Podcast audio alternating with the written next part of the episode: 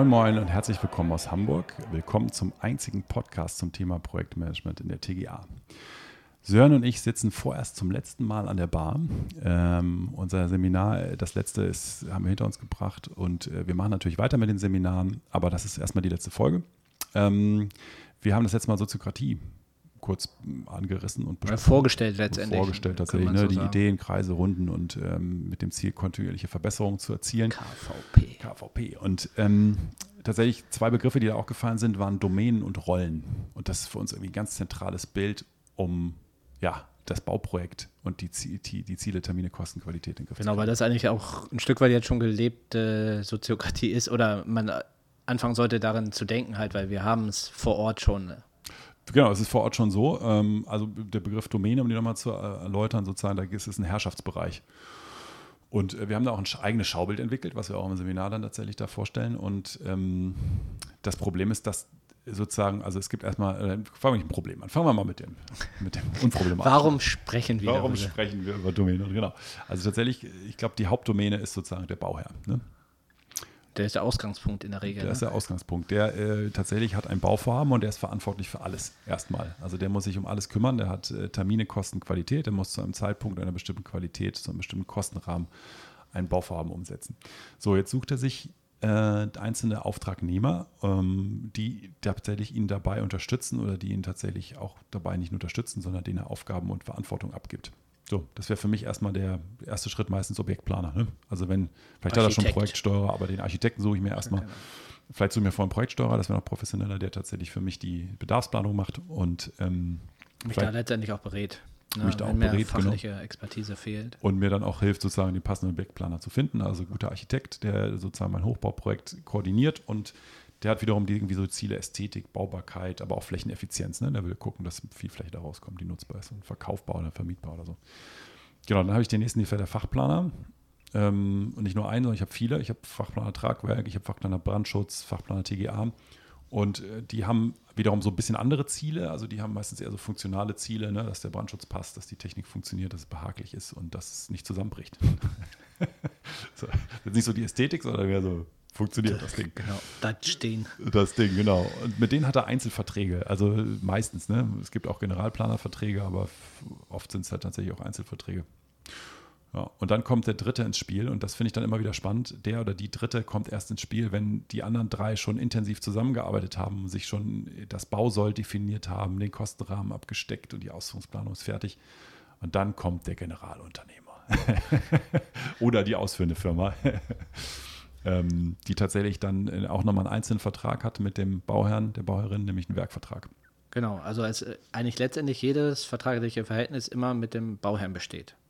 Genau, das ist heutzutage, ich glaube, immer noch fast immer so, äh, in fast allen Bauprojekten. Äh, gibt jetzt so die nächste Tendenz, integrierte Projektverträge. Also ich setze mich gleich am Anfang auch mit den Ausführenden hin und die beraten und sind auch motiviert, die Kostenziele zu halten.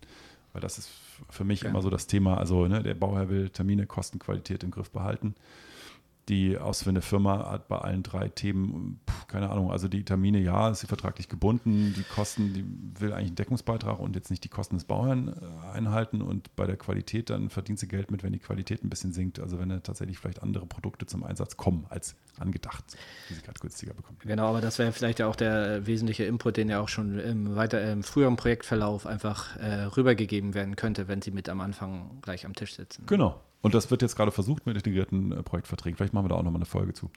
Ähm, gerade gesagt, das ist die letzte Folge. ja, wenn der Ende ist. Äh, Themen gibt es genug vielleicht. Genug ja. Themen, ja, genau. Ähm, genau, also tatsächlich diese Domänen, diese Herrschaftsgebiete, die sind alle irgendwie verknüpft, aber vor allem sind sie untereinander irgendwie nur durch ja, so Regelungen der HAI in der VB verknüpft, aber der direkte Vertrag ist eigentlich so immer nur ja. Bauherr mit. In eine Richtung quasi. Und, so ne? und dann haben wir unterschiedliche Ziele, das haben wir gerade benannt. Am krassesten ist sichtbar irgendwie die, vielleicht die ausführende Firma zum Objektplaner oder so, der sagt, ich, ja, ich will mich hier auch irgendwie ästhetisch da sozusagen verewigen. Ähm, und genau, das ist tatsächlich einmal so ein, so ein Ausgangspunkt, so eine Sichtweise. genau, das heißt dann, wenn ich da jetzt ein bisschen kleinteiliger gucke und jetzt, wir sind TGA-Planungsbüro, dann schaue ich in die Rollen. Genau, dann habe ich sozusagen in den Herrschaftsbereichen gibt es dann verschiedene standardisierte Funktionen, wenn man das jetzt mal so übergreifend betrachtet, also verschiedene Rollen, die da vergeben werden. Und ich glaube, für zum Beispiel, wenn es auf die Fachplaner darauf guckt, ist das erstmal der Projektleiter, das ist mein erster Ansprechpartner. So ist mhm. die Realität. Ne? Gibt auch sozusagen schon weitere Konzepte, wo es dann nur noch eine Ansprechpartnerin ist, kein Projektleiter mehr, aber ich glaube, es ist klar, es gibt da eine Hauptschnittstelle sozusagen zum Fachplanungsbüro. Und bei einem großen Projekt ähm, ja, wird sozusagen diese Rolle äh, im Prinzip, also die, die, diese, diese Rolle ist ein Verantwortungsbereich. Ne? Und sie hat einen gewissen Rahmen, in dem sie autonom entscheiden darf. Also das heißt, sie äh, mittelt ein bestimmtes Budget, vielleicht für die TGA, für Kostengruppe 400 und sagt so, das ist mein Budget, in dem agierst du bitte. Das sagt dir der Bauherr.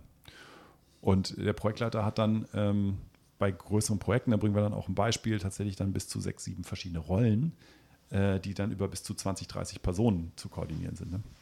Das zeigt ja letztendlich auch vielleicht die Komplexität des gesamten Projektes. Wenn wir übergeordnet, was wir eingangs hatten, die Domänen haben, wo auch eine 5, 6, 7 Player mit äh, zustande kommen und dann guckt man in jede einzelne Domäne nochmal rein. Und dann, wie jetzt gerade äh, Roma meinte, in der TGA, wo man dann je nach Projektgröße auch dann nochmal zehn Leute hat, dann ist dann in jeder Domäne ein massiver Multiplikator drin, die alle ihre Funktion und ihre äh, Aufgabe in, im Gesamtprojekt wahrnehmen letztendlich. Ne? Genau. Und wenn ich dann so eine alte hierarchische Struktur drüber bilde und sage, der Projektleiter, der ist mein einzelner Ansprechpartner, alle anderen mit denen rede ich nicht, ja, dann habe ich tatsächlich schon wieder so Nadelöhr. Ne? Das ist auch, was ich feststelle bei unseren Projektleitern. Wenn die dann sozusagen bei einem Großprojekt alle Themen verantworten und vorstellen dürfen, dann, dann geht, geht, klappt irgendwann die Welle über den zusammen. Und genau, deswegen ist, haben wir tatsächlich da auch eine klare Sicht drauf, dass wir sagen, lasst mal versuchen, über so ein Bauprojekt alle Rollen und alle Domänen am Anfang mal transparent offen zu legen.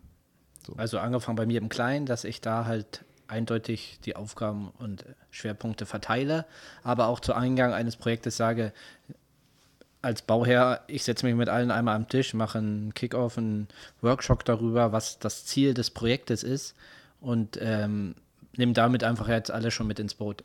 Vor allem alle Menschen. Also das ja, heißt, genau, ich würde tatsächlich eben, ne? das gibt es ja jetzt schon, dass man irgendwie seine Projektorganisation immer irgendwie zeigen muss, auch schon in der Vergabephase und so. Ja, aber darüber hinaus. Also genau, das ist das ja ist Papier, sage ich mal, das geduldig. Ne? Also halt genau, die, ich präsentiere jetzt mein Team und dann weiß ich nicht, dann, sieht, dann guckt sich der Bauer das an, was war es dann. Aber ich müsste dann eigentlich in Zukunft mal, wenn ich jetzt auch soziokratisch denken würde, sagen würde, wir sind ein Kreis von Experten und jetzt stellt mal jeder seinen Verantwortungsbereich dar, in seiner Rolle sozusagen, die er festhält und sagt wirklich auch, wo ist meine Grenze? Da wird es nämlich interessant. Mhm. Was entscheide ich nicht mehr? Und das interessiert mich als Fachplaner und als Projektleiter des Fachplans zum Beispiel auch, wo, wo ist beim Bauherrn eigentlich welche Entscheidung aufgehängt? Wer entscheidet denn hier was? Genau, und wer darf ich meistens erst in Leistungsphase 3, wer hier eigentlich was entscheiden durfte. Äh, wenn ich irgendwas entscheiden muss, wo ich eine Unterschrift kriege, die der gar nicht leisten konnte. Genau, genau. Oder tatsächlich wird auch viel zu oft über Vollmachten geredet, viel zu wenig über Vollmachten geredet. Ne? Also tatsächlich, was darf ich denn überhaupt jetzt entscheiden und was nicht? Mhm. Und ähm, das finde ich, find ich wichtig, dass man das vielleicht mal vor dem Projekt versucht. Ich habe vor Projektbeginn, ich habe das noch nie erlebt, dass sozusagen alle Rollen offengelegt wurden und alle Ansprechpartner. Und glaube, das würde richtig helfen. Das würde ganz also viel Einfach auflösen. mal beim Käffchen alle kennenlernen, ohne Projekthintergrund. Also im Hintergrund das Projekt natürlich, aber halt zusammen, bevor wir wirklich loslegen, man lernt sich halt auch menschlich ein Stück weit erstmal als Person. Genau, kennen. am besten eine Riesentafel aufbauen, erstmal ein ausführliches Mittagessen oder besser noch ein Abendessen, dann gehen alle zusammen irgendwie dann nochmal kegeln oder was weiß ich. Und am nächsten Tag geht es erst los. So, ne? Ähm, ja, das passiert, passiert selten. Ich glaube, das wäre tatsächlich für viele Projekte sehr hilfreich. Also gerade wenn man große Projekte hat, die, wo die Leute vier, fünf Jahre zusammensitzen, äh, dann ist das, wäre das toll. Und dann gibt es ja auch nochmal diese Schnittstelle, die wir vorhin hatten mit der ausführenden Firma. Dann gibt es plötzlich einen neuen Player, der nochmal andere, vielleicht andere Ziele hat oder auch mit anderen Menschen noch dazukommt. Den müsste man dann ja auch versuchen, in dieses Projektteam reinzuholen. Also ich rede nicht nur über die rechtliche Perspektive, ich rede auch über die menschliche, ne? dass wir da einfach ein Team schon haben und dieses, diese atomisierte Baubranche, da sind einfach ganz viele Firmen einfach immer beteiligt. Und da ist das viel schwieriger, als mit, wenn das jetzt so ein Generalübernehmer ist oder so. Ne? Gerade so ein Eingangsmeeting in irgendeiner Form soll ja helfen, jedem zu verdeutlichen, wer ist überhaupt damit drin und was, welche Funktion nimmt er wahr und wofür ist er da. Ne? Genau, und genau. eben halt da auch ein Verständnis zu schaffen, eben halt, weil wir so viele sind. Ne? Großes Projekt hat Projektleiter, Fachplaner, Systemplaner, Bauüberwacher, das kann man ja fast endlos weitersetzen fortsetzen. Genau, und jetzt, jetzt nochmal eine Motivation vielleicht für den Bauherrn. Also tatsächlich, wenn ich auch den Systemplaner einlade, der vielleicht bei der Heizungstechnik äh, die Planung macht und den mal kennengelernt habe, dann ist der vielleicht später oder der oder sie vielleicht auch deutlich motivierter, mir in so einer Runde mal persönlich zu sagen, wo er gerade ein Problem sieht. Also vielleicht zu sagen, guck mal, in Raum 5, da habe ich hier ein Problem mit dem Heizkreisverteiler, der liegt da irgendwie nicht so gut. Hast du da vielleicht, äh, stört dich das vielleicht oder können wir da vielleicht irgendwie eine Lösung finden? Jetzt würden die meisten Bauern erstmal sagen, oh, lass mich mit solchen Details in Ruhe, aber tatsächlich in Leistungsphase 5 spätestens kommen sie halt hoch. Und je selbstbewusster das Team ist und jeder aus dem Team sich als Experte fühlt, desto eher werden solche Sachen halt auch angesprochen. Und, ja, und so ein Projektleiter, der hat so viele andere Sachen im Kopf, der, der wird jetzt nicht an den Heizgasverteiler da. Also gerade dieses, diese Möglichkeit aufzutun, ist ja irgendwo auch ein Bestandteil von diesem New Work letztendlich, dass genau. man da halt wirklich sagt, wir, wir müssen andere aber wir können halt ja, wie gesagt, nicht so weitermachen wie bisher und ja. müssen da vielleicht dann irgendwie auch einem Systemplaner halt die Möglichkeit einräumen, in, in einem gewissen Rahmen halt auch Themen zu adressieren. Ja, das heißt, den Rahmen steckt er selber, das ist eigentlich die Idee. Und wenn ich tatsächlich so ein, so ein, so ein BIM-Projekt habe und da gibt es die große Präsentation am digitalen Zwilling, die alle zwei Wochen, dann ist er sie dabei und äh, zeigt die Planung und sagt, guck mal hier, so sieht's aus. Und äh, das, das ist, glaube ich, der Weg, wo wir hin müssen, weg von der Hierarchie und hin zu äh, den Expertenkreisen, die wir haben wollen. Ne? Und dazu muss ich verstehen, wer in welcher Rolle ist und wie die Domänen miteinander äh, verwurstelt sind und zusammenarbeiten müssen, sollen, können, dürfen. Genau, wenn ich das dann noch rechtlich irgendwie fasse, also dann tatsächlich vielleicht sogar noch die Namen in den Vertrag schreibe oder irgendwie die, die Rollen vielleicht noch als Anlage definiere oder sowas, das wäre ein Traum. Ne?